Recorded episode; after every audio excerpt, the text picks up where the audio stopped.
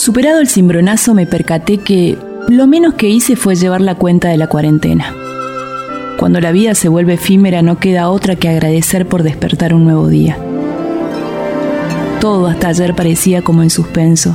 Desayunamos, almorzamos, merendamos y cenamos las noticias de esta nueva enfermedad que ya lleva poco más de seis meses en el mundo. Bueno, para algunos un poco más, otros menos. Y un cierto grupo cree que es todo una puesta en escena de políticas poderosas tratando de dominar a la humanidad. Lo único seguro es que, sea cual sea el plan, se está cobrando muchas vidas. Los días en terapia intensiva fueron eternos y reflexivos. Sí, me enfermé de gravedad y me sucedió algo extraño.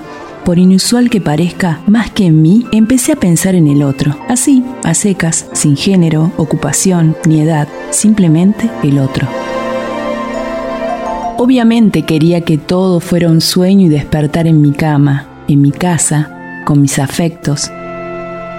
Pero ahí estaba yo, conectada, monitoreada, oxigenada, toda expuesta y rodeada por otros. No sé si fue un mecanismo de defensa, pero el dolor se mantuvo entre paréntesis. Mi voluntad era necesaria, pero mi existencia dependía, sí, de otros. En escritos filosóficos, las ideas son coincidentes. El otro es el que no tiene ningún contacto conmigo, es todo lo que no soy, es todo lo que me excede. La noción de otredad forma también parte integral de la comprensión de una persona. Hegel, en la famosa parábola de la dialéctica del amo y el esclavo, fue de los primeros en introducir la idea del otro como parte del autoconocimiento. En cuanto a la idea del otro en los estudios de género, Simone de Beauvoir alteró la noción hegeliana del otro para utilizarla en su propia descripción de la dominación masculina en la cultura. En su opinión, en las relaciones entre hombres y mujeres estas últimas se sitúan en la posición del otro. Por supuesto, mi contexto no era la de un pensador intelectual una tarde de invierno soleada café mediante. Era la de un número más de cama, de historia clínica, que requería pericia médica y asistencia. Y ahí estaban los médicos, poniendo en práctica sus estudios sobre la vida, las enfermedades y la muerte, la responsabilidad del acierto, el poder y la agonía de decidir. Pero más allá de esa figura casi omnipotente está su complemento, el auxilio de una enfermera, el otro, quien centra su atención en conocimientos que le son delegados.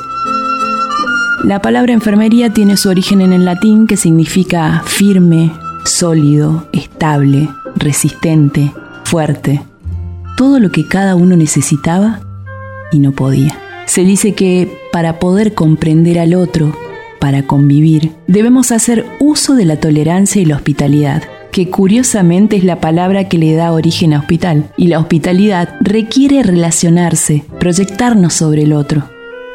Las cosas y las personas dejan de ser lo que son y pasan a ser como somos nosotros. Ya en la comodidad de mi hogar, caigo en la cuenta que era así.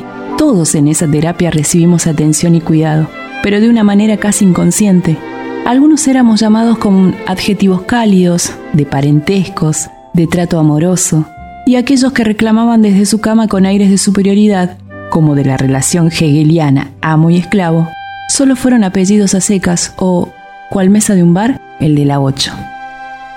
¿Realmente podemos separarnos del resto de una manera tan tajante? Más allá de las diferencias que nos hacen únicos, el otro soy yo y no sabemos qué nos depara el destino. No sabemos en qué momento nos tocará depender del otro. Así como en este país se aplaude en cuanta red social y noticioso al que lucha contra el virus, cuando los dispositivos se apagan, se pegan carteles en ascensores y se los amedrenta. Hay muchos otros.